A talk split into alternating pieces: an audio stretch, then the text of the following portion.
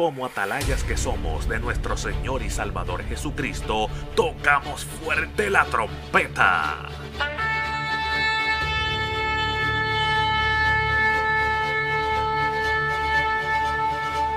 Con mensajes de alerta, somos Aplastado Podcast.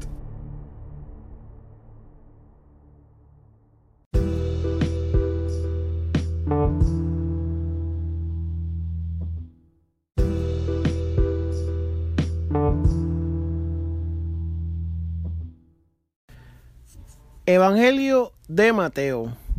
Este evangelio es conocido como el Evangelio de Mateo porque fue escrito por el apóstol del mismo nombre. El estilo del libro es exactamente lo que se habría esperado de un hombre que una vez fue recaudador de impuestos. Mateo tiene un gran interés en la contabilidad. Esto lo podemos ver en Mateo 18, versículos 23 y 24, y capítulo 25 y versículos 14 y 15. El libro es muy ordenado y conciso. En vez de escribir en orden cronológico, Mateo ordena este evangelio a través de seis argumentos. Como cobrador de impuestos, Mateo posee una habilidad que hace sus escritos aún más interesantes para los cristianos. Se esperaba que los recaudadores de impuestos fueran capaces de escribir en una clase de taquigrafía lo que esencialmente significa que Mateo pudo haber registrado las palabras de una persona mientras hablaba, palabra por palabra. Esta habilidad significa que las palabras de Mateo no solo están inspiradas por el Espíritu Santo, sino que deben de representar una transcripción actual de algunos de los mensajes de Cristo. Por ejemplo, el Sermón del Monte, como se registra en los capítulos 5 y 7 es casi con certeza una perfecta grabación de ese gran mensaje. La fecha de su escritura se cree que como el apóstol Mateo escribió este libro en el periodo temprano de la iglesia, probablemente alrededor del 50 después de Cristo. Esta fue una época en la que la mayor parte de los cristianos eran judíos convertidos, por lo que es comprensible que Mateo se enfocara en la perspectiva judía en este Evangelio. Mateo intenta probar a los judíos que Jesucristo es el Mesías prometido, más que ningún otro Evangelio. Mateo cita el Antiguo Testamento para mostrar cómo Jesús da cumplimiento a las palabras de los profetas judíos. Mateo describe en detalle el linaje de Jesús desde David y utiliza muchas formas de lenguaje con que, las, que los judíos debían haberse sentido cómodos.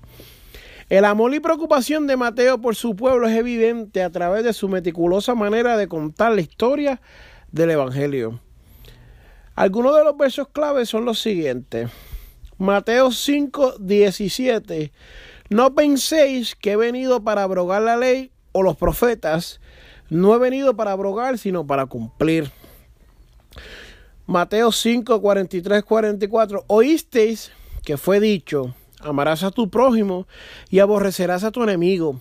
Pero yo os digo, amar a vuestros enemigos, bendecir a los que os maldicen, hacer bien a los que os aborrecen y orar por los que os ultrajan y os persiguen. Mateo 6, versículos del 9 al 13.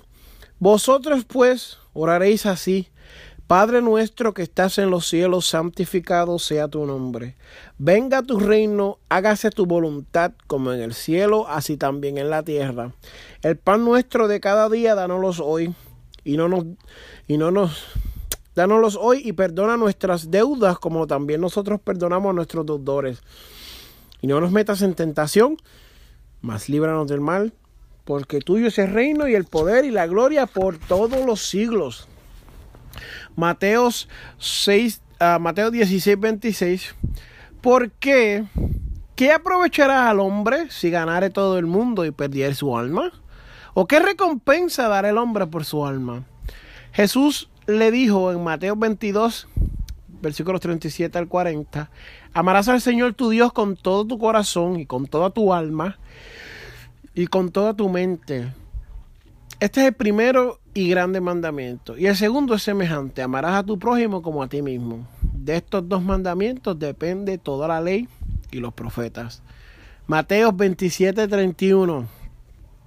Después de haberle encarnecido, le quitaron el manto, le pusieron sus vestidos y le llevaron para crucificarle. Mateos 28, 5 y 6. Mas el ángel respondiendo dijo a las mujeres, No temáis vosotras, porque yo sé que buscáis a Jesús, el que fue crucificado. No está aquí, pues ha resucitado, como dijo, venid, ved el lugar donde fue puesto el Señor. Mateos 28, versículos 19 y 20. Por tanto, id y haced discípulos a todas las naciones, bautizándolos en el nombre del Padre y del Hijo y del Espíritu Santo, enseñándoles que guarden todas las cosas que os he mandado. Y aquí yo estoy con vosotros todos los días hasta el fin del mundo. Un breve resumen sería que en los dos primeros capítulos Mateo, Mateo expone el linaje, nacimiento y los primeros años de la vida de Cristo. De ahí el libro habla del ministerio de Jesús. La descripción de las enseñanzas de Cristo está dispuesta alrededor de discursos, tales como el Sermón del Monte en los capítulos del 5 al 7. El capítulo 10 incluye la misión y propósito de los discípulos. El capítulo 13 es una colección de parábolas y el 18 trata de la iglesia. El capítulo 23 comienza con un discurso sobre la hipocresía y el futuro. Y los capítulos 21 al 27 hablan del arresto, tortura y ejecución de Jesús. El capítulo final describe la resurrección y la gran comisión. Puesto que el propósito de Mateo es presentar a Jesucristo como el Rey Mesías de Israel, él cita el Antiguo Testamento más que cualquiera de los otros tres evangelios escritos. Mateo cita más de 60 veces pasajes proféticos del Antiguo Testamento, demostrando cómo Jesús les dio cumplimiento. Él comienza su evangelio con la genealogía de Jesús, trazando su ascendencia hasta Abraham, el progenitor de los judíos.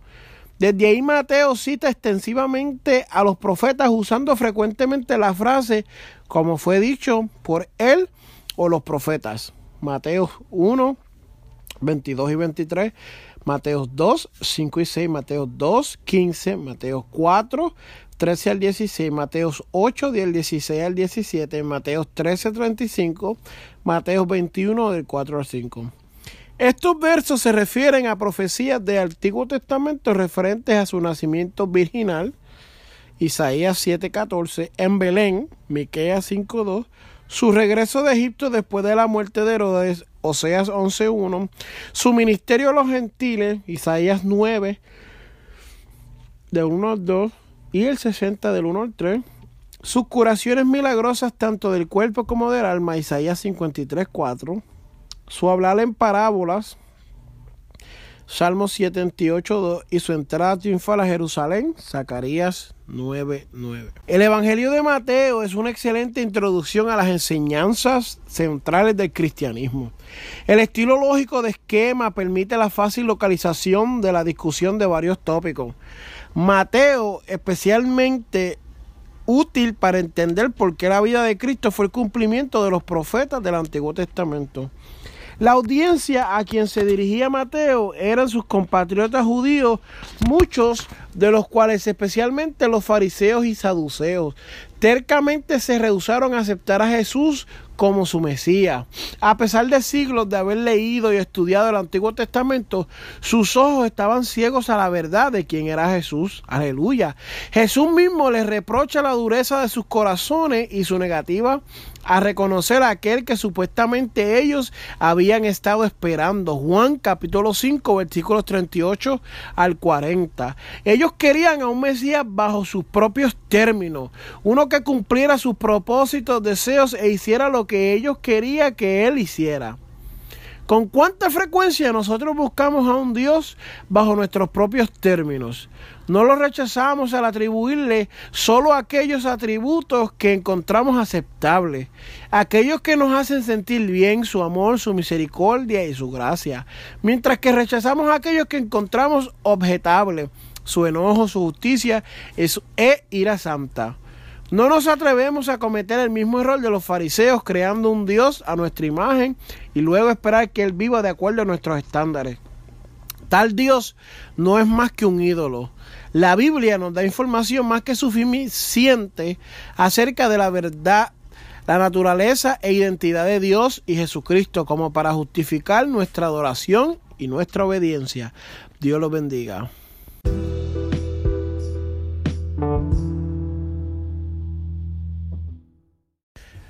Quiero tomar un momento para reconocer de que la mayoría de nuestras cuotas las estamos tomando, ¿verdad? Nuestros estudios nos estamos basando en la vida plena, Biblia eh, cristiana, 1960. Biblia de Estudio Cristiana 1960, Vida Plena. Y estamos utilizando un programa o un website que se llama Got Questions. Tienes preguntas.com y es un website cristiano que hemos verificado, hemos usado por muchos, muchos años para verificar algunos de los detalles, encontrar alguna de las citas y en algunos casos pues tomar la información que ellos tienen para también compartirla con ustedes. Creo que es importante que le demos crédito a quien crédito se merece y entendemos que toda esta información es información común que muchas personas conocen, pero para darle unos detalles más claros y precisos de lo que estamos hablando, con autoridad como se debe, debemos de también buscar ayudas y recursos que nos ayuden y nos bendigan para bendecir otras almas. Dios me lo bendiga.